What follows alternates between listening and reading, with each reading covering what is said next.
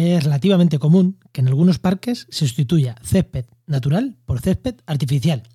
Sí, el ahorro de agua es considerable, pero queremos tener las únicas zonas verdes que tenemos en nuestro pueblo, en nuestras ciudades, con un manto de plástico.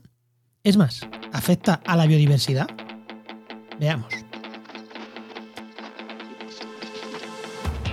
Comienza Actualidad y Empleo Ambiental, un podcast de Juan María Arenas y Enoc Martínez.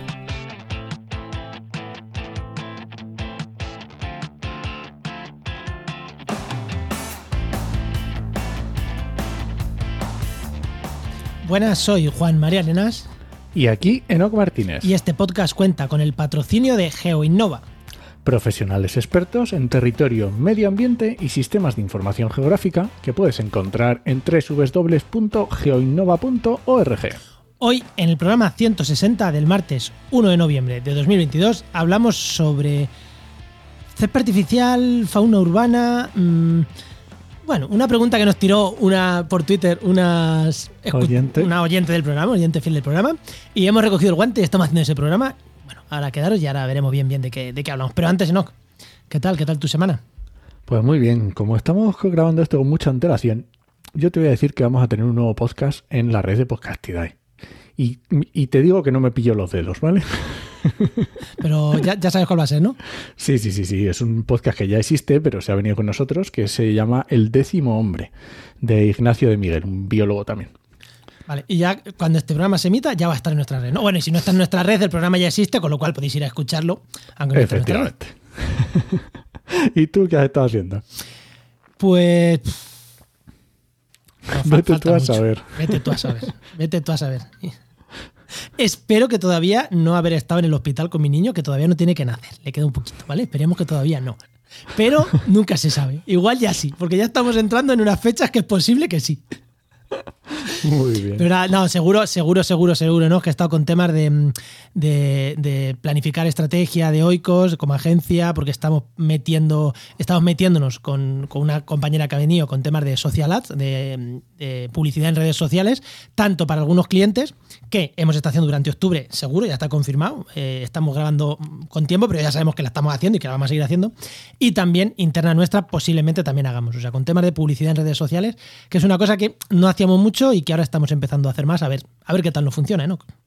Hay que probar mm, lo- los experimentos con gaseosa, ¿no? Claro, nombre y primero también, bueno, hay que, hay que hacerla y, y, y luego ya, ya mediremos, ¿no? Primero se hacen cosas y luego se mide. Y es verdad que la publicidad en redes sociales viene muy bien porque rápidamente, con una inversión pequeña, testeas si algo es bueno o malo, porque metes mil, dos mil, tres mil personas a una web y ver si el producto convierte. O sea que es una forma de testear bastantes cosas. Pero bueno, seguro que está con eso. Venga, vamos ya con el invitado. Venga, preséntamelo.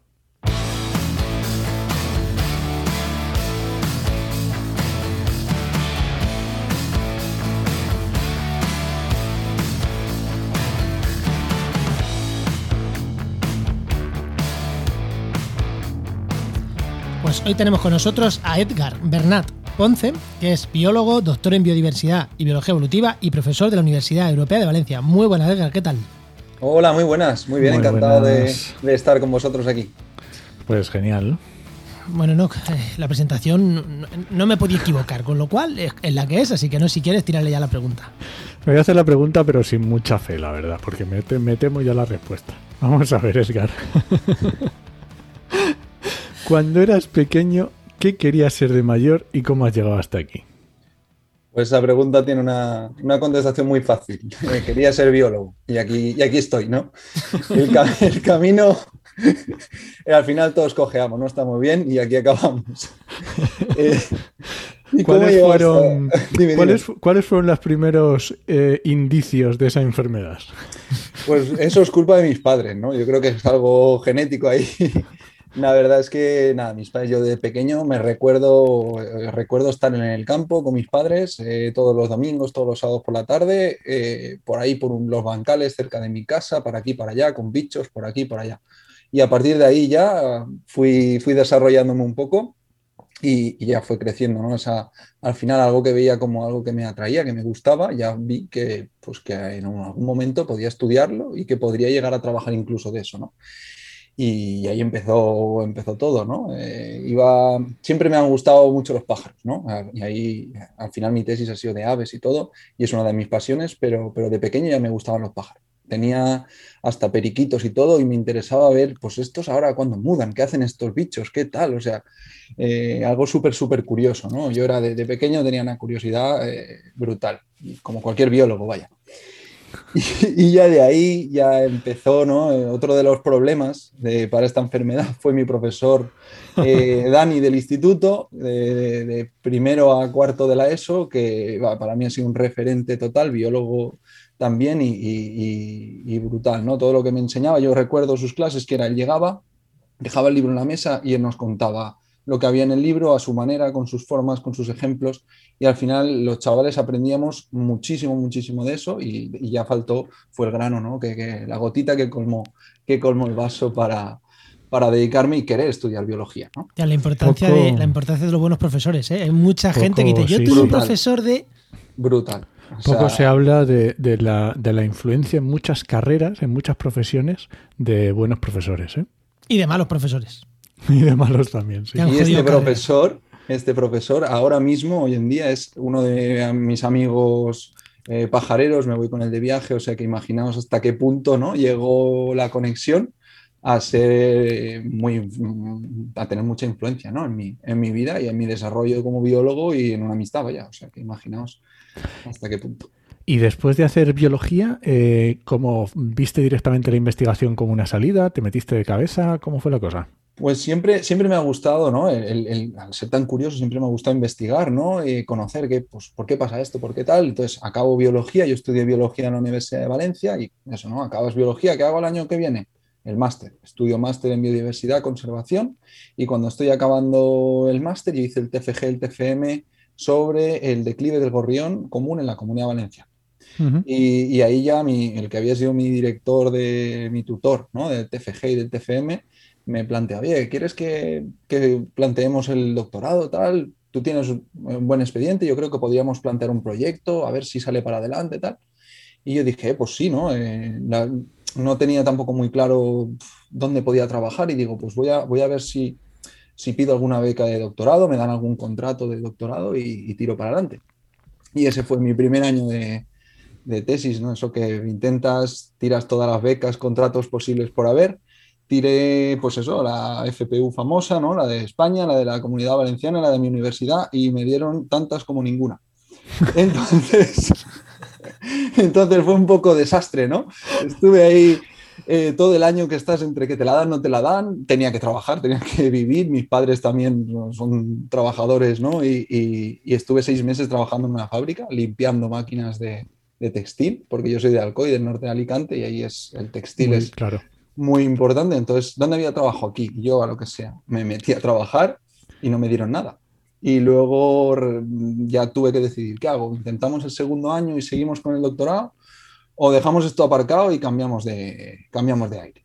Y nada, pedí las, las becas de nuevo y ahí sí que ya tuve suerte, me las dieron y ya pude, pude ponerme a, a trabajar con un contrato en mi, en mi tesis y mi tesis fue del gorrión, claro, siguiendo un poco la línea, la línea de mi TFG, TFM, pues seguimos con, ese, con esa línea de investigación. Eh, que no hay que, no que desanimarse, ¿no? Eh, sí, sí, sí, sí, no, no, no. Eh, muchas veces, a ver, hay que poner de, parte de uno. La, la, situación no ayuda, pero... Pero un, un, detalle, un detalle importante que mucha gente que está planteando es hacer tesis, hacer tesis, o no hacer tesis, Mm, me parece muy importante. No, estaba trabajando, haciendo la tesis, pero estaba trabajando. Que hay gente que, mm, que, se, puede incluso decir, bueno, mm, voy compaginando un tiempo. Hay gente que dice, no, estoy cuatro años sin trabajar, sin cobrar. Que oye, que si puedes permitírtelo está muy bien, pero hay gente que no se lo puede permitir. Y voy más allá. Es que no es sano que lo hagamos. Ahí es donde quiero llegar. porque la universidad y los científicos no se pueden formar porque una persona tenga la suerte de poder dedicar cuatro años de su vida a hacer una tesis sin ingresos. Yo lo siento mucho, pero creo que debería de estar cobrando todo el mundo. Yo lo siento, habrá gente que, dirá que no tengo otra manera de hacerlo. Soy, soy de tu opinión totalmente, Juan, porque hacer una tesis sin financiación no lo recomiendo en absoluto. No, pero no solo, no solo para la persona, sino para el sistema. No deberíamos de trabajar gratis, los científicos. Estás trabajando gratis. Y al final es, nuestra no nos gusta tanto nos apasiona tanto la ciencia, el, el, tal, pero llega un momento en que tenemos que, que sentar las bases sí. y decir, yo no trabajo gratis, este conocimiento me ha costado muchos años de, de, de adquirirlo, ¿no? Y, y, me, y, al final el Estado ha estado pagando mi educación para ahora eh, estar trabajando gratis, ¿no? Eso hay que tenerlo muy, muy en cuenta. ¿no? Y... Sí, sí, sí. La, la, investigación es un trabajo y, y, tiene que ser así. Y ya está, no hay, no hay más historia. Nadie piensa que porque un camarero lo disfrute va a trabajar gratis. O sea, así no tiene es. ningún sentido. Y otra cosa que quería decir. Mm, menos mal que hiciste, acabaste la carrera eh, un poco hace unos años, porque si no habrías entrado a trabajar a hacer inventarios de fauna para, para, para fotovoltaicas. porque biólogo acaba la carrera, le gustan los pájaros, hubiera sí, sido sí. ahora mismo directo, vamos, sin sí, ninguna duda. Yo acabé en el 16, acabé el máster por ahí. Entonces bueno. estuve ahí, ahí rozando el poste, creo yo. ¿eh? Efectivamente. Porque tenemos muchas ofertas para el tra en trabajamediamente.com nos salen muchas ofertas de este tipo. Entonces dices, ¿qué, ha ¿qué, hace alguien que le gusta las aves? Pues hacer inventarios de fauna para fotovoltaica. antes para también eólica. hubo otra época en la que también entraron bastante. Yo tengo algún amigo que acabó antes y también mmm, ahí entraron bastantes. Eh, una pregunta antes de irnos al tema que te quería hacer, porque hemos dicho que eres profesor de la Universidad Europea de Valencia. Si sí. no me equivoco, la Universidad Europea es una universidad privada. Así es. ¿Vale? Entonces, te quería preguntar, porque hay gente, eh, de hecho yo también he trabajado haciendo alguna cosita para una universidad privada, eh, he dejado de hacerlo porque me pagaban miseria y no voy a trabajar a 5 euros la hora, por mucho que ellos quieran. No, les dije que no, gracias. Eh, vale. Pero ¿cómo se entra a trabajar en estas universidades? Porque no es el, la misma manera que las universidades. Lo digo porque es una salida que mucha gente que nos esté escuchando que puede decir, ostras, pues a mí me apetece. Ya digo, yo estaba curran, haciendo TFM y corrigiendo TFM y dirigiendo TFM en una universidad privada y me pagaban, a ver, no voy a decir mucho, pero algo razonable. Pero es que tres años después me pagan la mitad de lo que me, me, me ofrecieron la mitad de lo que me pagaban hace tres años y dije, hombre, pues no. Pero bueno, que yo pues, lo estoy haciendo y, y, la experiencia bien. O sea, por eso te quiero preguntar a ti a ver qué tal. Sí, yo estoy yo estoy súper contento, ¿no? Yo a mí lo que, lo que me pasó fue que como cinco o seis meses antes de acabar la tesis, eh, se pusieron en contacto con mi, con mi mujer, ¿vale? Y porque mi mujer trabajaba en una, en una academia. Y, en esa academia le habían dicho, oye, que hace falta gente para, para la, universidad y tal. Están buscando gente que, que sea doctora ya o que, o que, esté acabando la tesis directamente, porque nos hace, gente, nos hace falta gente con perfil investigador y, y sobre todo para básicas. Es decir, hacía falta biología, hacía falta eh, fisiología y hacía falta eh, algunos de anatomía y tal. Entonces dije, oye, pues, pues os mando mi currículum. Y así fue, fue mm, yo lo vi como si fuese tal, una empresa. Sí, sí, una, empresa, empresa normal, es decir, una empresa normal. Entonces hacía falta personal. Eh, nada, me entregué mi currículum, me hicieron una entrevista, encajaba los, los, los, perfiles que faltaban, encajaba muy bien con biología celular tisular, que estaba yo ahí, y fisiología, que era lo que yo había también tocado en mi tesis, de fisiología de aves, pero que vaya, aplicado a humanos, que es mm, muy, muy, muy similar. Y, y, ya está, y encajaba perfectamente. Así que empecé entre el año, este año, no, este año será mi segundo. Entonces, todo el año pasado estuve allí y justo nada, empecé, acabé la tesis y, y ahí sigo. O sea que es, y, y estoy súper contento, o sea que, que, que, muy bien. Es otra sí, oportunidad, ¿no? Que en la universidad pública es mucho, mucho más, más complejo, mucho más ultra competitivo hasta ciertos puntos eh, endogámico, hasta un poco complejo, ¿no? Sí, en algunos puntos competitivo y en otros eh, mamoneo. Sí, imposible. Exacto. Entonces es una opción, es una, es una opción alternativa y, y bueno, yo estoy muy bien, estoy muy contento, así que eh, lo recomiendo, o sea que súper bien. Genial. ¿Y te permite investigar en las universidades estas privadas también? Eh, sí, sí, sí. Eh, nuestro, al final nuestros contratos son de docencia, eh, tenemos unas horas asignadas a docencia y las horas que no estamos en preparación de clases o reuniones o, o tal, eh, lo podemos dedicar a investigar. Sí que damos más clase que, que por ejemplo, en, la, en, las públicas, ¿no? en las universidades uh -huh. públicas, pero sí, sí, yo estoy investigando y de hecho tengo ahí tres artículos ahora en revisión a ver si salen y, y me vale, quito un peso vale. de encima. Hala, pues Enoch, una, una salida más para biólogos. Muy bien. ¿Vamos ya con el tema? Venga, echa la sintonía.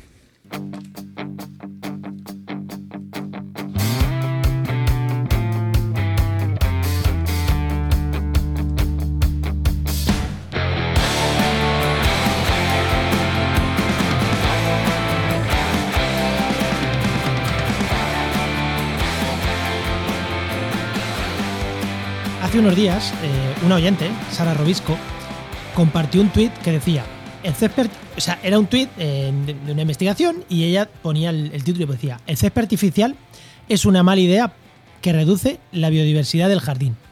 Y nos citaba a varias personas, entre ellas a nosotros, también a Álvaro Luna, y nos decía, ¿existe alternativa sostenible al césped de jardín?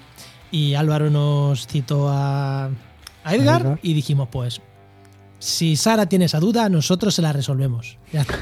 No, nos parece una duda también muy razonable. Entonces, vamos a empezar por el principio. Son dos preguntas en una. La primera es una afirmación, la segunda es una pregunta. Vamos a empezar por la afirmación. Que diga si sí o si no, que ya me la sé, que sí. ¿El césped artificial es malo para la biodiversidad, Edgar? Sí, sí que eres. De cajón, ¿no? Vale, como vayamos así, el programa va a durar 20 minutos, ¿vale? Alargamos lo que haga falta. No, a ver, es, eh, en general es malo para la biodiversidad porque mm, donde hay césped, no, ya está. No, Exacto, a ver, al final esto, esto todo surgió, ¿no? Eh, hace, bueno, os, os pongo un poco en contexto con lo del césped artificial, cómo, cómo se inició esta historia. Yo estaba con mi tesis, ¿no? Con mis gorriones, allí en, en- la zona de norte Alicante, sur de Valencia, Alcoy, Ontinyent, estos pueblos de, por ahí. Y, yo estaba siguiendo eh, a las poblaciones de gorrión en estos parques. Había 32 parques y yo seguía las poblaciones de gorrión desde el 17 o desde así, ¿no? Entonces estaba siguiéndolos, siguiéndolos, siguiéndolos y llevaba cuatro años con el seguimiento y además tenía una, una población anillada. Y llega un momento en el que en Alcoy, en un parque tal, eh, vi que muy cercano a donde yo anillaba, eh, cambiaron el césped eh, natural por césped artificial en, en todo el parque. Y digo, "Oye, ¿qué pasa aquí tal? Y ¿Cuán- conversando, Disculpa, Edgar, ¿cuánto, Dime. cuánto de, ¿cuánta extensión tenía más o menos? Para hacernos una idea. El parque no era muy, tampoco era exagerado. El, el parque era, pues, eh, no te lo sabría decir ahora. En, en Sí, bueno, pero que no era, pero- no era un pero parque. no era un gran parque. No, no, no, no. Ah, podemos hablar en campos de fútbol o en campos de fútbol sala. Pues sería campos de fútbol sala, sería como un par de campos de fútbol sala. ¿ves? Dos- Sí, tres en- campos de fútbol. en- en medida, o sea, ya sabemos, en Eh, medida perfecto, sí, sí, sí. Sistema métrico internacional.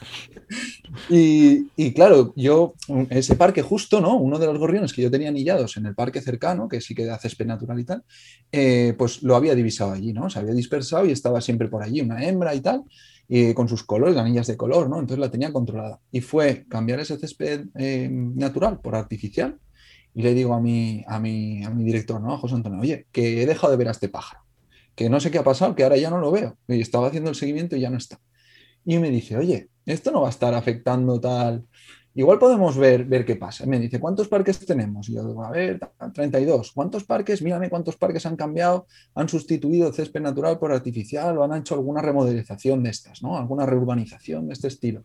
Y yo, 10. 10 de 32. Y digo, Ostras. Hostia, tenías Mm. datos para hacer estadística ahí, ¿eh? Ahí está, ahí está. Y me dijo, eh, mm, espera, espera. Y dice, cógelos. Ya yo en medio de la calle, yo mirándolo con el móvil, y dice, cógelos, a ver, ¿cuántos tenemos? Tal. Vale, márcame cuándo se realiza el cambio, cuándo tal. Y cogemos las tablas, ¿no? Y vemos que cuando está el cambio, hace la población de gorrión, pum. Y dices, uy. Y en este, pum. Y en los que se han mantenido, mm, estables. Y dices, pues ya está, lo tenemos. Lo el, tenemos. Pump, el pump, esto es un podcast, el pump era El una gráfica que es bajaba. un- es una gráfica, claro, es que. pero que bajaba a lo bestia, o sea, pero que bajaba al 50%, el 60%, el 40%, depende de parques, ¿no? Y, y entonces pegaba un- un- unos bajones impresionantes y cuando no había esta, esta sustitución, la línea permanecía estable, recta, o bajaba un pelín, ¿no? Porque el gorrión, como está en declive y tal, pues bajaba, tenía una tendencia ligeramente eh, descendente. Entonces, claro, dijimos, aquí pasa, o sea, aquí se ve muy claro, vamos, lo analizamos, ¿no? Estadísticamente, modelos, tal, y efectivamente, cuando hay césped artificial, cuando se produce la remodelización, el gorrión eh, pega un, un descenso brutal. Pero- pero además, instantáneo. No, no es que tarde, no, no, es no, instantáneo. no, de, un- de un año para otro, eh, claro, nosotros dijimos, ¿qué ocurre? Y ya nos planteamos en este Claro, porque vosotros tenéis datos de, de muchos años. de, cua- de cuatro, no son muchos, pero es que, claro, en cuatro años ya se veía cómo cambiaba, cómo cambiaba. Porque muchos teníamos dos años y dos, dos años sin, sin remodelizar, ¿no? Sí. Y dos años remodelados.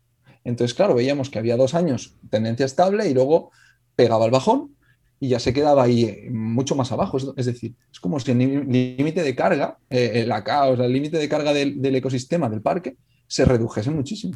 No tienen recursos, vaya. Entonces, eso fue brutal. Y pensamos, tenemos dos alternativas. O los gorriones del parque se mueren o, O se, se van. van. Entonces, claro, dijimos, ¿dónde se van a ir? Pues imaginemos que se irán a los parques que no han sido remodelados, ¿no? Vimos los parques remodelados y la tendencia era estable, no subían para arriba durante esos años. Entonces, claro, decíamos, estos bichos o se han muerto o ya nos queda otra alternativa. Se han ido a otros hábitats que ya no son los parques, sino que son otros hábitats menos favorables para estos bichos, ¿no? Como calles, por ejemplo, ¿no? En vez de estar en el parque, o están en la calle más cercana, pero ya no están en ese parque, o, han cambiado su, uso de ese parque, ¿no? Entonces, fue un resultado súper, súper, súper interesante. Y claro, esto ya nos hizo el clic. Dime, dime. No digo que, que se vayan, para la gente que lo ve, que lo puede estar escuchando y que no entienda, claro, que se vayan, el un año se van, dos años se van, o sea, se van. Pero si el hábitat, lo ha dicho, es menos favorable, la tasa de reproducción va a ser más baja, con lo cual la población va, a bajar por narices. O sea, si estaban en el parque porque estaban a gusto. Que igual el individuo no se muere, pero la población sufre. Exacto, exacto. Porque al final donde había 25, luego hay 10. Entonces, al final, todo esto de problemas de poblaciones pequeñas, con eh, endogamia y cosas así, ya van, van, surgiendo nuevos problemas, ¿no? nuevas ideas que, pueden llegar a estas poblaciones eh, de gorrión común que se van a quedar más aisladas, un montón de, cosas que contábamos en el, en el, artículo. ¿no? Y esto al final nos hace clic. Dime, dime, dime. También te digo que mm, os hizo el diseño del experimento sin participar, ¿eh? eh yo, eh, los ayuntamientos, porque claro, yo me, tuve que reunir con los de planificación urbana de los ayuntamientos de donde yo estaba estudiando, de Alcoy, de Ontinyent, de Cocentaina, de Muro, y yo les decía, no, esto tal, es para tal, y me daban las fechas exactas. Claro, luego cuando vieron publicado el artículo, no sé si se acordaron un poco de toda mi familia, ¿no? Pero, pero claro, eh, salió genial, salió, es que ni pensado, es que salió muy, muy, muy, muy bien. Y claro, esto, esto nos hizo el clic y dijimos, a ver, si esto ha pasado con los gorriones, tiene que estar pasando con, con los demás, con, los otros bichos, vaya. ¿Qué, va a estar pasando? Nos centramos solo en aves. O sea, esto va seguramente esté pasando con, mamíferos, bueno, más complejo, pero con insectos, por ejemplo. no, pero a ver, pero es que ahí casi es entendible. O sea, no hay lombrices en el suelo. Vamos a ver. En un césped artificial no hay lombrices. Claro. No sé si habéis visto alguna vez el césped artificial como es por debajo, pero básicamente es eh, una tela, como si fuese tela asfáltica, tela. Eh, tela. asfáltica con, todos los pelitos ¿no? que forman el, césped artificial, que al final es, son hilos, trozos de, plástico, y ya está. ¿Qué va, a ¿Qué va a crecer ahí? Pues nada, ¿cuántos insectos van a haber ahí? ¿Qué acceso tienen a la Tierra? Vale, pero ahí ya por, Bueno, estaba diciendo que con otras especies habéis hecho experimentos y habéis visto lo mismo, ¿no? Exacto. Ahora el artículo justo que hemos publicado, lo publicamos en eh, justo antes de verano y estas semanas, ahora en septiembre, hemos estado un poco dándole un poco de difusión. Eh, y lo que hicimos fue coger los parques de la comunidad valenciana, desde Burriana, desde un poco de Castellón hasta Alicante, ¿no? incluyendo toda la zona de Valencia, que tuviésemos parques eh, con césped artificial y con césped natural y comparando un poco qué diversidad tenemos en estos parques, qué, número de especies tenemos. Eh, un poco comparamos también eh, conceptos un poco más complejos de, ecología, como el nestedness ¿no? y, el turnover, que son términos un poco más complejos, pero básicamente es qué especies tenemos y dónde están. ¿Están en este parque? ¿Están en otro? ¿Son las mismas especies o son diferentes? ¿no? Y eso es lo que, lo que estudiamos. ¿Qué ocurre? También separamos un poco en especies que se alimentan en el suelo o que se alimentan en, en las copas, claro. Exacto, o en las copas, porque especies que se alimenten en copas, pues probablemente no tenga tanto efecto el césped artificial. Así salía. Los más afectados eran los que se alimentaban en el suelo. Es algo lógico, ¿no? Pero, pero, pero teníamos, tenemos que demostrarlo, tener datos y decirle a, los ayuntamientos y a los que planifican estas cosas, decirle, oye, no hagáis esto, que esto, mira lo que ocurre. Y tener una, una base, ¿no? Hombre, no hagáis o que sepáis que si hacéis esto va a pasar esto. Los mismos y los aviones se van a ir a la mierda. Exacto. Y luego no vengáis poniéndome cajas nido que no, que no, ¿sabes? Es decir, no blanqueemos, no pintemos de verde las políticas. Es decir, vamos a hacer las cosas bien. Eso es lo que, lo que tenemos que. Ya, ahora, voy a rizarte el rizo. A ver, estamos en Valencia, en Alicante principalmente. Allí llover, llover no es que llueva. El agua tampoco es que os sobre. Exacto, no nos sobra, Entonces, claro, alguien te puede decir, hombre, es preferible que no haya gorriones a que se desperdicien cantidades ingentes de agua. Claro, pero a ver, y, aquí lo que, lo que entramos a jugar es pensar un poco qué tenemos en nuestra naturaleza, es decir, sal de la ciudad, vete a tu bosque mediterráneo bien bonito que tenemos en España, en Alicante, y eso intenta que, es que hemos impermeabilizado la ciudad. O sea, la ciudad es, es, le hemos puesto muros y aquí que no entre nada natural.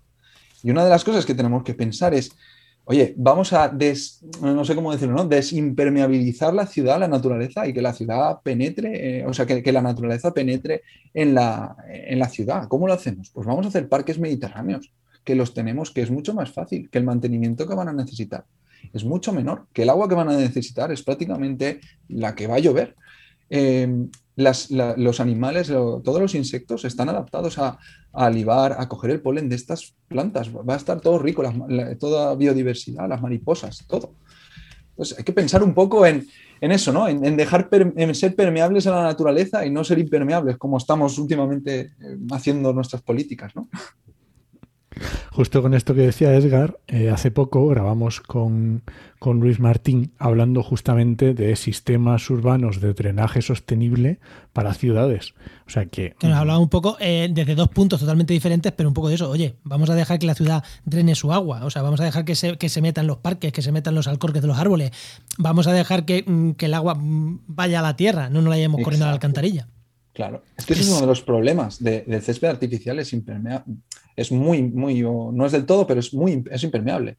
Cuando ponemos eh, asfalto, pues lo mismo. Cuando ponemos eh, goma, es, que estamos, claro, estamos. Voy a seguir eh, dándole vueltas un poquito a, esto del césped artificial, ¿vale? Hemos dicho, quitamos el césped porque consume mucha agua. No ponemos césped artificial porque es malísimo para un montón de, fauna, ¿vale? Y ponemos mm, romeros, tomillos, lavanda, espliego, eh, miles de especies naturales que hay, ¿vale? Claro, ahora voy yo. Claro, pero es que a la gente le gusta pasear por un césped o sentarse en un césped, pero sentarte encima de un tomillo es más difícil. Vale, entonces. mejor, un tomillo que una liaga, ¿no? una liaga peor, ¿vale? Una liaga peor. Vale, pero hay alternativas para hacer, por ejemplo, mm, alternativas que estén bien. No sé, no me ponía aquí eh, piedras, corteza de pino, eh, otro tipo de cosas que nos puedan hacer en los parques, estas zonas de descanso, estas zonas de sentarte en el suelo, que no sean cepe, que no sean cepe artificial, que por cierto, mm, si no sé si habéis probado sentar en un cepe artificial, pero cómodo, cómodo, no es. Y quema, quema, muchísimo. Y quema, sí, sí. Y si, se cae un chiquillo, casi que prefiero que se caiga en una piedra antes que el raspazón que se lleva de plástico de cepe artificial. Entonces, ese tipo, habéis visto en parques, ese tipo de eso, piedras, eh, cubiertas de, materiales que se utilicen y qué efecto tienen. Eh, que yo sepa, en los parques que nosotros hemos controlado no hemos visto alternativas de ese estilo. Entonces, soy totalmente ignorante con respecto a este tema. Eh, pero sí que sería unas cosas a, estudiar, ¿no? Y, tenemos que combinar un poco los, los que planifican eh, estas zonas verdes y tal, eh, arquitectos o gente que esté un poco interesada en, unir ambos aspectos, en trabajar con nosotros, ¿no? Al final con biólogos y ver qué alternativas se pueden hacer y obtener todos el máximo beneficio, Para la ciudadanía tenemos que estar cómodos también, eso no nos vamos a engañar. Los niños tienen que estar bien, eh, pero claro, si a la vez que hacemos eso mantenemos la biodiversidad, pues oye, pues mucho mejor, ¿no? Porque al final la biodiversidad es bienestar para nosotros también, tanto mental como físico. Esto es, esto es así. Vale, y todo esto que estamos hablando al final son, quiero decir, al final son, estamos haciendo la ciudad menos amigable para cierta, para la biodiversidad. ¿Vale? Así es. ¿Qué otras medidas están afectando a la biodiversidad, además de, por ejemplo, esto que estamos hablando de césped artificial? Que sabemos que habéis estudiado también otros, otros efectos. Sí, alguna cosilla, alguna cosilla hemos hecho. bueno, y ahora, pues- espera, espera, espera, antes de decir nada, a ver, oyentes, si no lo dice Edgar, lo va a decir Enoch. Pensar en qué está pensando Enoch, venga, Edgar, háblanos tú. bueno, eh, algunas, algunas cosas que, que van a afectar a, la, biodiversidad. Además, em, eh, podríamos hablar, bueno, yo me he centrado sobre todo en el trabajo con, aves, ¿no? Pero, pero, si nos centramos en el trabajo en parques con, plantas también, es muy importante que tengamos en cuenta que, eh, qué está ocurriendo con las plantas, qué tipos de poda estamos haciendo con nuestros, con nuestros árboles, cuándo las estamos realizando. eh, nuestros, nuestros árboles son autóctonos, son de aquí o estamos plantando lo más bonito. Eh, eso también tenemos que tenerlo en cuenta, ¿no? Y, bueno, otras de las cosas que, también hemos estudiado, y cambio un poco de tercio, y si veis que tal me decís, es una de las cosas es em, la sustitución de los contenedores de basura eh, superficiales por los enterrados.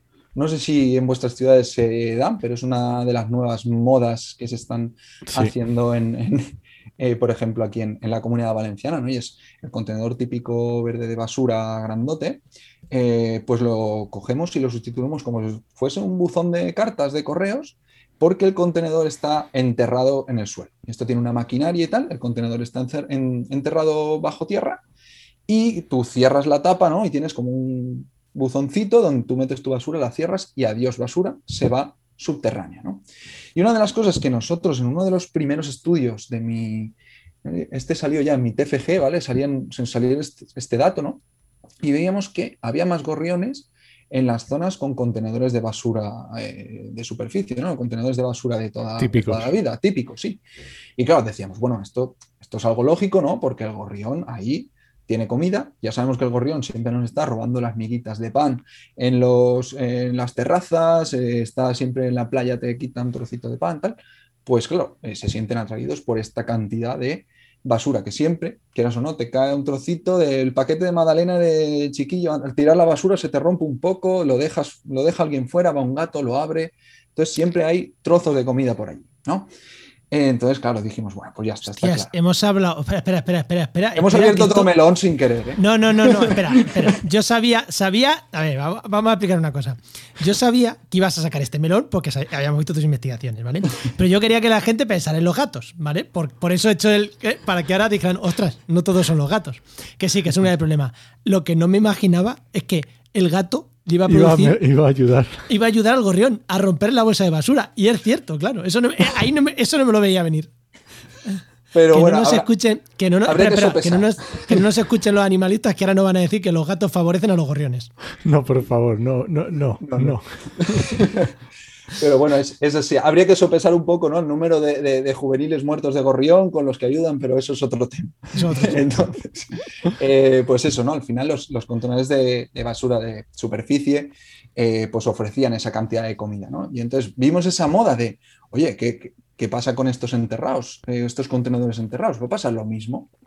¿Van a favorecerles? No, la comida no está disponible, o al menos no está tan accesible, no tan disponible, porque tú una vez tiras la basura, está ahí enterrada, ¿no? Y, va a haber menos acceso que siempre teniendo la, el contenedor arriba, que los contenedores siempre tienen, si os fijáis, tienen como algunos agujeritos por bajo, siempre caen algunos, ah, algunas miguitas, algunos trozos, tal. Dijimos, puede pasar algo, vamos a ver o no, no sabemos qué ocurre. Entonces lo testamos, ¿no? Vimos, eh, entre otras variables, contrastamos si había más gorriones en contenedores de superficie o en los alrededores de los contenedores de superficie y alrededores de los contenedores enterrados. Y nuestras eh, sospechas eran ciertas, sí que encontrábamos más gorriones cerca de los contenedores de superficie que frente a los contenedores enterrados. Y esto eh, también teníamos un resultado súper interesante en el cual cuando estos contenedores de basura ¿no? están repartidos por toda la matriz urbana y, bueno, muchas veces caen cerca de jardines privados. Y los jardines privados ¿no? Eh, pues son fuentes de alimento también, de refugio para los gorriones.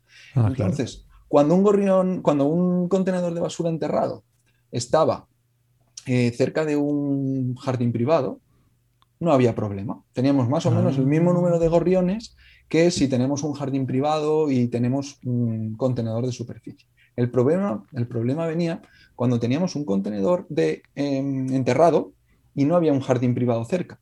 Ahí era cuando el descenso era brutal. Entonces, al final está, está el gorrión ahí como un poco compensándose, ¿no? Si no tengo el jardín privado, pues bueno, utilizo lo que me da el, contenedor, ¿no? Pero cuando no tengo el jardín privado y encima me quitas el contenedor y me lo entierras, eh, había muchos, muchos menos gorriones, ¿no? Tenemos gorriones de clase alta y gorriones de clase baja, ¿eh? Unos rebuscando entre la basura y los otros ahí comiendo en el jardincito. Y, bañándose en el, en el cuenquecito ahí, el comedero. Yo lo que. Vamos a ver. Yo los contenedores enterrados, la verdad es que lo veo un avance. ¿Vale? Ahora voy a poner un, punto a negativo, ¿vale? Pero. Bueno, pues hagamos una cosa, pongamos más jardines públicos y enterremos los contenedores para Sí, artificial, por Eso favor. es. Entonces, esto al final, no, nuestra investigación, claro, siempre decía, no, pero es que el contenedor enterrado quita olor. quita-". Claro que Claro, sí. Y tenemos que avanzar como sociedad. y quita ratas, y quita mm, moscas, Correcto. y quita. La cuestión es, ¿qué está pasando para que el gorrión decida o prefiera comer en los contenedores que, que- o, o tenga que verse obligado a comer en los contenedores, ya sea de superficie o lo poco que le caiga en los enterrados, en vez de estar en eso, en jardines privados o en parques? Esa es la No cuestión, hay. que no hay. Entonces el problema eh, radica en no en, Bueno. la sustitución al final, sino en que no tenemos zonas verdes en las ciudades y el gorrión está forzado a comer un alimento. Bueno, yo, ta- yo también, a ver, aquí voy a, aquí voy a ser. Creo que si hubiera más zonas verdes, habría más gorriones y habría algunos pasando mm, putas y yéndose a los contenedores. Exactamente igual. O sea, sí, alguno es- habría, alguno claro, habría. habría algunos. O sea, que al final eh, terminarían yendo allí. Que tendríamos más en otras zonas, sin duda, pero yo creo que. O sea, mm, si tiene buenos recursos en un parque, el gorrión dirá, voy a reproducirme y al final habrá algunos que terminarán comiendo en los contenedores. es. Sí, sí, sí, sí. Y el problema está en que esa comida es de, de- de baja Eso. calidad, ¿no? Entonces, ¿qué pasa con esos gorriones? Son los, eh, los apestados, digamos, de la, de la población. ¿Se van a reproducir más? ¿Se van a reproducir menos? ¿Van a tener más crías porque tienen mucha, ¿no? mucha energía? ¿No? Son aportes calóricos, unas galletas o tal. Pero estos, estas crías van a ser de peor calidad, se van a morir más crías. Entonces, esos son todos estudios que, que hay por hacer, que necesitamos ahí un poco pues de tener tiempo, dinero y, y gente para poder hacerlo, ¿no? Que esto es como siempre, ideas hay muchas, pero, pero al final cuesta un poco de sacarlo. A mí me, me encanta, eh, Edgar, estos estudios que se hacen con gorriones. Que decir, con, con- con- claro, es que dices, ¿por qué me tengo que ir a ver el bicho raro que me tengo que estar horas buscándolo cuando igual estos estudios que se hacen con fauna menos atractiva, o, o en mi caso, que estudiamos taludes de carretera? Claro, pero es que es la inmensa mayoría y son un ejemplo de, mm, claro, lo que le pasa a los gorriones, yo creo que es un ejemplo de lo que le pasa a otras especies de fauna urbana, ¿no? Claro, al final el gorrión, ¿no? Cuando, cuando escuchamos gorrión, tenemos que escuchar bioindicador, bioindicador de salud urbana. Entonces, al final, ¿qué es un bioindicador, no? Pues es un indicador mm, eh, vivo, eh, bio, ¿no? Está vivo, que nos va a decir cómo de saludable, ¿no? O qué bien está nuestra ciudad o qué mal está nuestra, nuestra ciudad. Entonces, si el gorrión desaparece de tu ciudad, háztelo mirar que algo está en tu ecosistema, porque estás compartiendo el mismo ecosistema que el gorrión, algo está desajustándose. Cuando hay muchos gorriones, cuando mm, tienes abundancia de biodiversidad, al final tu ecosistema está mm, sano, está bien. Eh, entonces eso es lo que tenemos que, que pensar como, como humanos. Y solo, solo hace falta irse un poco a, a- a ver un poco las diferencias ¿no? entre estar en un parque y estar en medio de una, de una calle de una gran ciudad. ¿Dónde estás más a gusto? ¿no? Es, es simplemente pensar un poco en eso. ¿Dónde estás mejor? Este verano estuve en, en Nueva York y estuve en, en Central Park y, y parecía aquello que te, te acababas de, acabas de cambiar de, de mundo, ¿no? Y estás en el mismo sitio. Y la biodiversidad que habían, claro, yo iba ahí pajareando, ¿no? Todo especies nuevas ahí, pum, pum, pum, pum, pum, que eso a los pajareros nos mola muchísimo. Sí, hacer, Y- hacer, hacer cruces. eso Hacer cruces, sí, eh, hacer crucigramas, sí. pues, pues nos, eh, yo flipaba. Como estando en una urbe tan grande, ¿no? Donde apenas hay biodiversidad, te salías un poquito, ibas a una zona verde que realmente es, es muy grande, ¿no? Pero, pero era una pasada, cómo cambiaba Sí, todo. pero no deja de ser un parque. Es un parque, eso es un parque. Y, y- y- y- y como este parque, ¿no? Que pongo el ejemplo así súper grande, eh, pasa también aquí en Valencia, pasa en, en cualquier ciudad, en Madrid, pam, es así, en cualquier pueblecito pequeño también.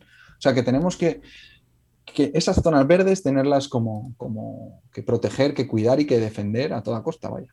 Y uniendo con el principio del programa, esas zonas verdes no pasan nada porque sean marrones. O sea, que si, que si Ah, tienes sí. que poner cepa artificial, pues mm, pon romeros y tomillos. Exacto. Cuando dices zona verde, yo no me refiero a zona verde de color, sino a zona natural. Pero es que hay, gente, hay gente que igual se. Exacto, exacto. Buena, buen matiz ahí, buen matiz. Sí, sí, es una zona que, que- que nos transporte a lo natural, ¿no? Y a lo, a lo más, a lo más natural posible, ¿no? Permeabilizar la ciudad a la naturaleza, vaya.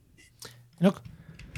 Bueno, eh, estamos todos hablando todo el rato de que si de- los gorriones de clip, de clip están declinando, nos lo has dicho tú al principio, pero ¿realmente tenemos un, un declive tan grande de gorriones y, y vamos a decir, vamos a meter también a, a otras aves urbanas?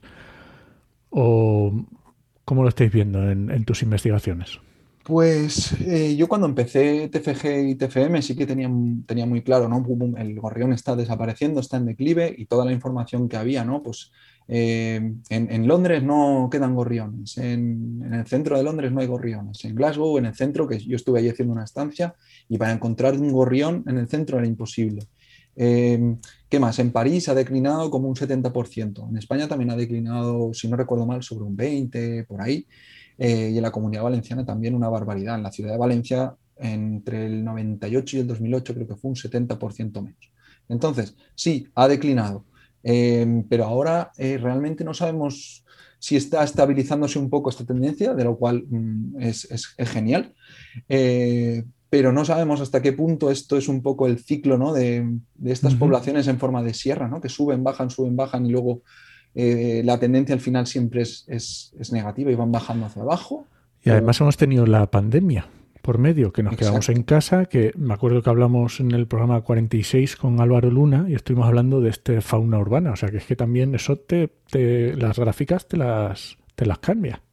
Exacto, eso habría que tenerlo en cuenta. Nosotros tenemos otro trabajo que hicimos nosotros, no sé si lo habéis visto, sobre, sobre el efecto de las fiestas populares, es decir, la ah. pirotecnia sobre la pirotecnia sobre, los, sobre estos bichillos. Claro, estaba en la tesis pues, sobre el gorrión, ¿no? El, eh, y lo utilizamos como bioindicador, esto es así. Uno se centra, se centra y no, y no escapa, ¿no? Y, bueno, ¿qué, ¿qué, hicimos nosotros? Pues queríamos ver si realmente el ruido de la pirotecnia afectaba a la reproducción de los gorriones, ¿no? Porque todos decían, bueno, pues no sabemos qué puede pasar, estábamos pensando, ¿le afectará, no? Tal. Entonces lo que hicimos fue un muestreo de 10 localidades em, eh, y 5 tenían fiestas de, con pirotecnia de moros y cristianos, que son los de la zona de donde yo estudiaba estas poblaciones, y 5 las tenían, pero fuera de la época de reproducción. ¿no? Ah. Entonces cogemos y dijimos, vamos a compararlas. Total, que las comparamos y cómo, ¿qué comparamos realmente? Nosotros queríamos saber cómo se reproducía este, eh, el gorrión, ¿no? Entonces hacíamos muestreos exhaustivos por zonas delimitadas donde pasaban las fiestas y contábamos los juveniles. De gorrión. Entonces, claro, al final teníamos unos números y sacábamos una ratio entre los adultos y los juveniles. Y bueno, lo sacamos, ¿no? El año 2000, si no recuerdo, en 2019, y vimos que, claro, eh, el ratio era de juveniles era mucho mayor en las eh, donde no había fiestas en primavera que cuando había fiestas. Entonces, claro, dijimos, Buah, esto eh, sale súper, súper claro. El ruido sí que va a afectar a la reproducción del gorrión y por ende podría afectar a muchas otras más especies. Y va y nos llega la pandemia. Nos llega la pandemia y dijimos, igual para publicar este artículo nos esperamos mm, dos mesecitos y hacemos los muestreos. Hicimos los mismos muestreos, eh, repitiendo las mismas localidades, todo igual, ¿Y qué ocurrió? Que ahí podíamos testar si el COVID, eh, este encierro, había afectado a la reproducción de los gorriones. Entonces, ¿qué salió? Pues que los gorriones em, en las localidades donde habían estado estas fiestas y donde el año anterior habían sido una producción baja de juveniles, se recuperaban a niveles muy similares a los del año anterior de las poblaciones control y las de este año, que en teoría eran controles, pero todavía ha sido control, se quedaban iguales. Por lo tanto, en el año 2020, tanto las poblaciones con fiestas como sin fiestas, que ese año no habían tenido fiestas, estaban igualadas. Por lo tanto, pudimos deducir que el ruido afectaba a, la reproducción del gorrión, pero que el COVID no había afectado para nada a la reproducción. Y claro, decíamos, a ver. para nada, no, le había venido bien. Porque había parado las fiestas. Sí, la había parado las fiestas, eso es verdad. Pero no había mejorado. les vino muy bien, sí. Pero no había parado la. No había, no había mejorado su, reproducción, como digamos, ¿no? Su producción de juveniles. Y dijimos, ¿y esto qué ha pasado? Claro, el gorrión también depende mucho de las terrazas de, de los bares. Mm. Depende mucho del niño jugando en el parque. Depende que mucho que se le cae el bocadillo, que se le cae tal. Entonces pensábamos que el beneficio que podía obtener de esa reducción de molestias, ¿no? de, pasar de los coches y tal, no sobrepasaba el beneficio que el gorrión obtiene de nosotros que somos su fuente de alimento constante. ¿no? Entonces ahí eso fue un poco la, lo que pensamos nosotros. que, el ruido, o sea, en resumen, que el ruido bestia de la fiesta de moros y cristianos le afectaba mucho, pero el ruido constante del día a día le... Exacto. Es, es, a lo que está acostumbrado. Porque nosotros lo que pensábamos era que el ruido constante es, a lo que tú dices, están acostumbrados, es constante y es predecible, pero el ruido de unas fiestas que son tres días eh, cuando no te lo esperas y ruidos de 140 decibelios eh, muy impredecibles, sí que les afectaban y sí que podían barajamos un montón de posibilidades, ¿no? De por qué obtenemos este resultado. Pues de que los padres se estresan, abandonan el nido, de que como tardan más en ir a cebar, los pollitos se podían morir. O sea, teníamos una serie de alternativas que fuimos pensando, que no sabemos cuál era, porque no pudimos testarlo. Pero, pero sí, sí, sí. Eso, eso era, ¿no? El ruido predecible frente al impredecible y muy, bueno. Yo solo te digo una cosa, que todas las investigaciones que hacéis os salen de puta casualidad. El césped de puñetera casualidad, el COVID por medio de puñetera casualidad, yo miedo me das. ¿Sabes qué es lo peor?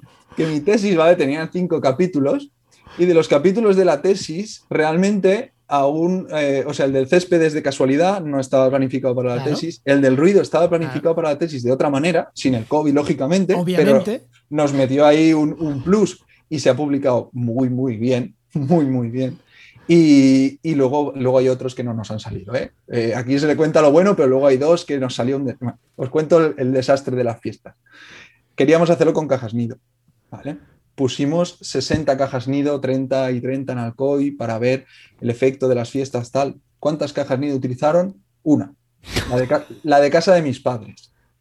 Yo me disfruté viéndolos entrar y salir, pero solo una. Entonces fue un fracaso total. Entonces la alternativa fue esa, el ratio de juveniles con adultos. O sea que no todo nos sale, sale bien, hay que contar también los fracasos y luego cómo le damos la vuelta a las cosas. Muy bien, genial. Bueno, pues momento. Yo creo que nos ha quedado claro bastante bien cómo son estos efectos y está muy guay. Así que nada, Edgar, eh, momento spam, cuéntanos dónde te puede seguir la gente que te quiera escuchar, no sé. Pues nada, si queréis seguir un poco de, las novedades ¿no? y de las cosas que podamos ir sacando en nuestras investigaciones, en Twitter me podéis seguir, eh, Edgar Bernat y, o Edgar Bernat Ponce, y salgo, salgo ahí. Me podéis seguir y, nada, estar al día, contactar conmigo, cualquier duda, cualquier pregunta, y, encantado de responder, de ayudar y, de lo que sea. Como siempre, en la nota del programa dejaremos el, el Twitter. Muy bien. Y te citaremos. Muy bien, pues muchas gracias, Edgar. Esto es muy interesante. Muchísimas, muchísimas gracias, Edgar. A vosotros. Hasta otra. Chao. Hasta luego.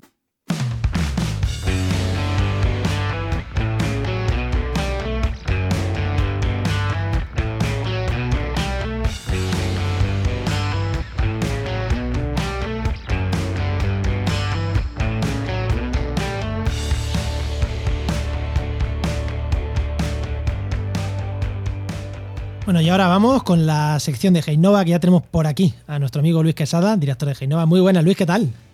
¿Qué tal? ¿Cómo estamos, Juan? ¿Qué tal, Enoch? ¿Qué tal, Luis? ¿Qué tal? ¿Cómo estamos? Oye, Enoch, ¿de qué vamos a hablar hoy? Pues mira, hoy tengo una pregunta que me la han hecho tropecientas veces. y como tú no la sabes responder, vamos, a, preguntarle, vamos a preguntarle a Luis a ver cómo lo hace él. Yo. sí, sí, sí. Para. ¿Cómo calculas las horas que le vas a dedicar a un determinado proyecto? Con imaginación. cerramos la sección.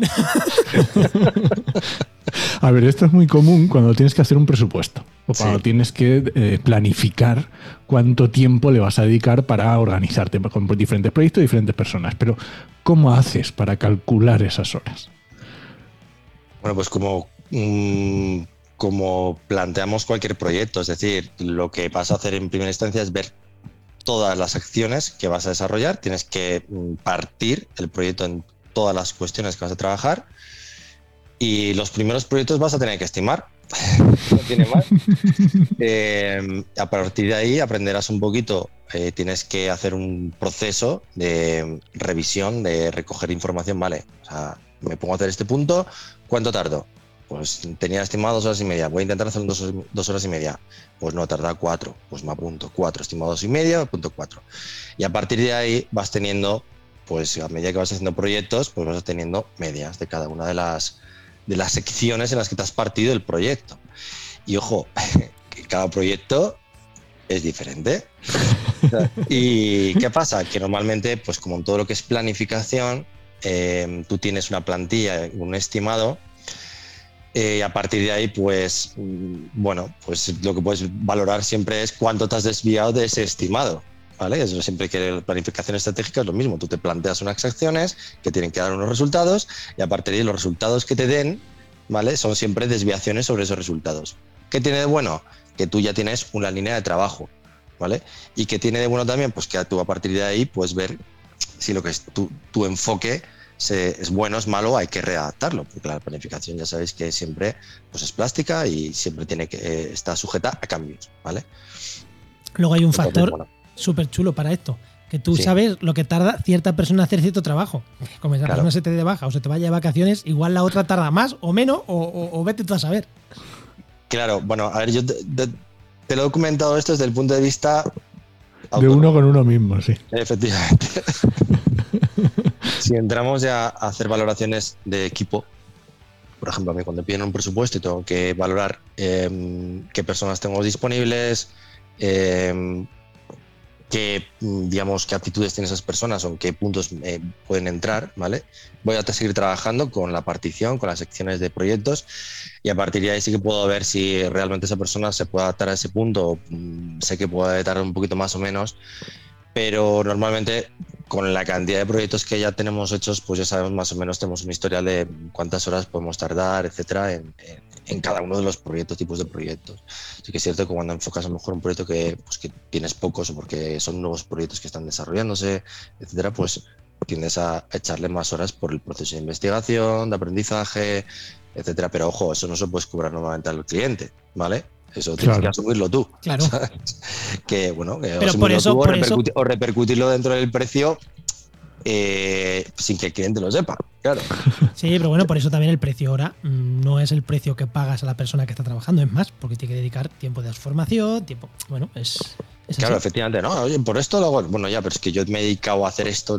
es el, eh, eso que suele decir, ¿no? El mecánico que llega y te arregla y te un, tornillo. No se trata de que te, el tiempo que ha, eh, ocupado en, apretarte ese tornillo, sino el tiempo de formación que ha tenido y que ha estudiado y que ha invertido, ¿sabes? En aprender que ese es el tornillo que tiene que, apretarte para, darte esa solución.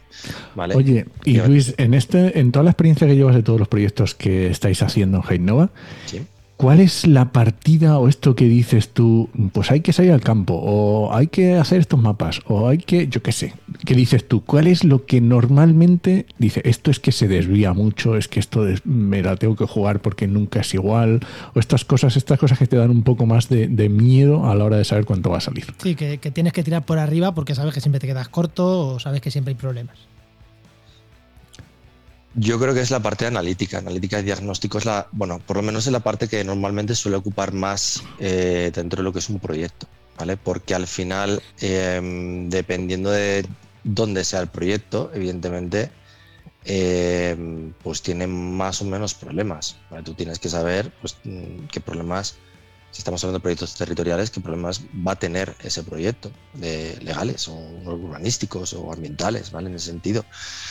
Entonces, esa parte analítica es lo que más, lo que más puede derivarse o puede, puede cambiar. Em, también es cierto que la parte de em, evaluación, si estamos, seguimos hablando de desarrollo territorial, suele también tener diferencias en cuanto a cómo hacer esa evaluación. Sabéis que existen evaluaciones cualitativas, eh, evaluaciones cuantitativas y evaluaciones en función del tipo de cliente y de lo que se vaya a pedir o que te vaya a pedir en función de a quién estés enviando ese documento, ¿vale? No del cliente, sino a quién estés enviando eso, es decir, a quién remites el organismo ambiental, ¿vale? Em, ¿Por qué? Pues porque hay administraciones que te están pidiendo mm, que la evaluación sea cuantitativa, que sea una, siguiendo una determinada metodología que es súper exhaustiva y otras que les entras con una evaluación cualitativa rápida y, y, no tienen problema, claro. Ah, eso, hay que tenerlo en cuenta. Ese, tipo de cuestiones también tienes que tenerla en cuenta a la hora de, evaluar, de, valorar. En proyectos de otro tipo, en proyectos de desarrollo, puede pasar cualquier cosa. eso yo creo que a lo mejor Patricio Soria nos puede, os puede entablar eh, más, pero yo creo que hay una de las partes muy importantes también tiene que ver con el cliente, ¿vale? Con el tiempo que pierdes en, en, entender lo que necesita. Del cliente. Bueno, más que en entender, porque el entender es muchas veces eh, parte de tu propia experiencia, ¿no? De, a, la que entras ya sabes de qué pie cojea. Pero eh, más bien quizás es de, integrarte en su infraestructura. Una de las ah, cosas que nosotros intentamos hacer siempre, o sea, no ser simplemente un cliente. O sea, intentamos darles un servicio artesanal, ¿no? Que siempre hago, por ejemplo, con, con Manuel Borovio. Darles un servicio artesanal de pequeña empresa, de mimo, de oye, que mira, estamos para que lo que necesites te atendemos como al mejor, ¿vale? En ese sentido. Y eh, estamos para lo que necesites e intentamos ver cómo es tu estructura, qué es lo que necesitas y adaptar tanto la parte económica, ¿vale? Como eh, la parte del proyecto que, que, te vamos a desarrollar. Todo eso es importante entender al cliente e integrarte en su filosofía, en su forma de trabajo. Entonces eso también puede variar bastante en el, en el, en, el, en el, trabajo. Y si hablamos, por ejemplo, también de proyectos eh, territoriales, la parte de participación pública, pues también se te puede ir mucho de las manos. y, voy a añadir yo otro, depéndelo por saquero, por no decir una palabra más fea, que sea el, el cliente. Porque hay clientes que le envías las cosas y te dicen, vale bien, y otros es reunión y reunión, ya era el de encima, ya era el de más encima, ya el de más encima quiere revisar lo de que ha hecho el de más abajo, y dices, apañaros vosotros, no me hagáis siete correcciones. Sí, eso suele pasar con grandes infraestructuras. Sí, con, cuando trabajas con. No es lo mismo trabajar con una pequeña empresa de tres trabajadores que con una institución pública o, con una gran empresa.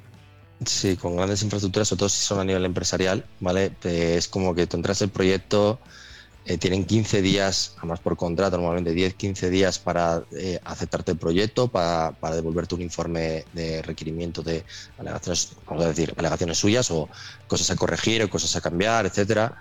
Es decir, como que nunca acaba. Después tú cuando lo entregas y te dan ya el visto bueno, pues tiene que pasar todo el proceso de facturación, etcétera. Realmente hay ciertas cuestiones que en grandes infraestructuras tienes que, tienes que valorarlo muy bien. Te llevan tiempo, ¿eh? Simplemente emitir una factura a uno cliente de eso puede llevarte tres horas, perfectamente. Eh, sí. Sí, sí, sí, sí. Porque más te lo, te lo, bueno, a ver, tres horas no, pero sí que sí que sí que lleva tiempo sobre todo porque por te hacen desmigar despezar la, la, factura que tú decías, estos son 8.000.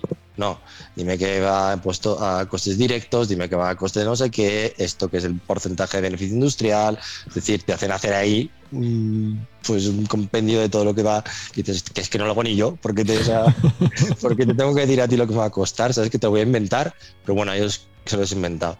Pero más ya cuando, cuando no, no se ajusta lo que, los parámetros que, que hecho. Y eso pasa, por ejemplo, también mucho en licitaciones, que te piden tanto el presupuesto que, presentas que se tiene que ajustar a cada una de las secciones que están diciendo ellos en, la, en, la, en el presupuesto. Oye, mira, yo esto lo he valorado. Ojo, por ejemplo, con licitaciones en las que valoran los precios en función de un convenio estatal. Y tú resulta que, como nosotros nos pasa, que yo, yo tengo a mis trabajos en un convenio foral de Navarra ya no es el mismo convenio, ya no son los mismos precios, ¿sabes? Entonces, si ellos están marcando el precio en función del convenio de referencia, te están diciendo que no puedes bajar de ese precio y resulta que tú en realidad con tu convenio bien puesto en tu grupo resulta que se les paga menos, o sea, ¿qué pasa? O sea, ya no puedes bajar esas horas, ya si entras ahí, entras en pues en bajas eh, temerarias. Te entras ahí todo el informe de justificación, etcétera. Bueno, eh, normalmente no suelen tener problemas si, si, nos vamos poco de números, pero si se va, estamos en licitaciones grandes, pues sí que sí que te pueden plantear problemas, sí. Pues, pues una fiesta esto, ¿eh? eh para cerrar antes, Perito, le diría que primero haz presupuestos como autónomo a pequeñas cosas y vas creciendo. Como empieces a cosas grandes de primeras, eh, digo como, como enseñanza a, nuestra, a la gente que nos está escuchando, hay que ir poco a poco y cogiendo experiencia, tú bien lo has dicho. Sí, sí, sí, sí, es complicado. Con grandes proyectos se te pueden disparar los números por todos lados, por todos lados. Tengo una amiga, de hecho, que está haciendo un presupuesto, un proyecto gigantesco. y es que cuando me lo comenta digo, madre mía, vete informándome, vete informándome, a ver dónde se te van los números. Pero bueno, en fin, es complicado, es complicado. Bueno, Luis, Muy bien, genial, siempre, un placer tenerte por aquí. Venga, hasta luego. Hasta luego. Pues recuerda que esta sección te llega gracias a nuestro patrocinador, a GeoInnova. Profesionales expertos en territorio, medio ambiente y sistemas de información geográfica. Que puedes encontrar en www.geoinnova.org.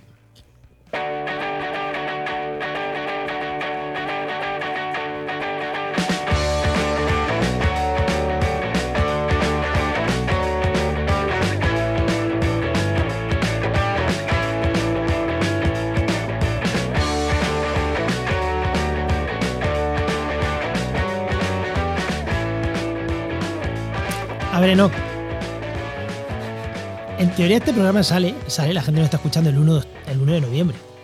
Y no has dicho que tú el 3 vas a estar en Sevilla en el Congreso de Ciencias Ambientales. Si es que son tantas cosas, Juan. Claro, es que no paras, tío, es que no paras, o sea, no paras. Y, has estado esta semana preparando todo, porque vas a hacer un podcast en directo, no lo has dicho, no. Pero en esta sección hablábamos de networking y de eventos, así que ya está, un evento. Los más añejos del lugar se acordarán cuando hablábamos de, eventos donde ir, ¿eh? Sí, sí, sí, sí. Y además un podcast. ¿Vais a grabar un, podcast, allí? Un podcast allí, el podcast del, del Coamba. Pero bueno, no voy a recomendar ese, ¿vale? ¿Me dejas recomendar otro? Venga, sí. Venga, pues te voy a recomendar un podcast muy chulo que se llama La Madriguera Wild Podcast. ¿Vale? Porque creo que la madriguera ya estaba pillado. Entonces, este es otro, la madriguera Wild Podcast. Una pareja de naturalistas y fotógrafos, de eh, guías de naturaleza. Y está muy entretenido. Ella es de Barcelona, o de, no, de, Baleares y eres italiano. Y están, van contando sus historias y dónde se van. Y, en castellano, entiendo. En castellano, sí, sí. A los, sobre todo a los pajareros les va, les va a gustar. Pues nada. Ahí se pues queda, ahí se queda. Nos pues vamos, ¿no? Nos vamos. Venga. Venga. Este podcast pertenece a la red de podcast Podcastidae, la red de podcast de ciencia, medio ambiente y naturaleza. Y muchísimas gracias por compartir este programa, muchísimas gracias por dejarnos vuestras fotos de gorriones en el tweet de este programa. Eso nada, sí, que muchísimas gracias cada vez que interactuéis con otro en redes, que nos decís cualquier cosa, que nos hace muchísima ilusión siempre. Y Muchas gracias. Te esperamos en el siguiente programa de actualidad y empleo ambiental. Nos escuchamos. Adiós.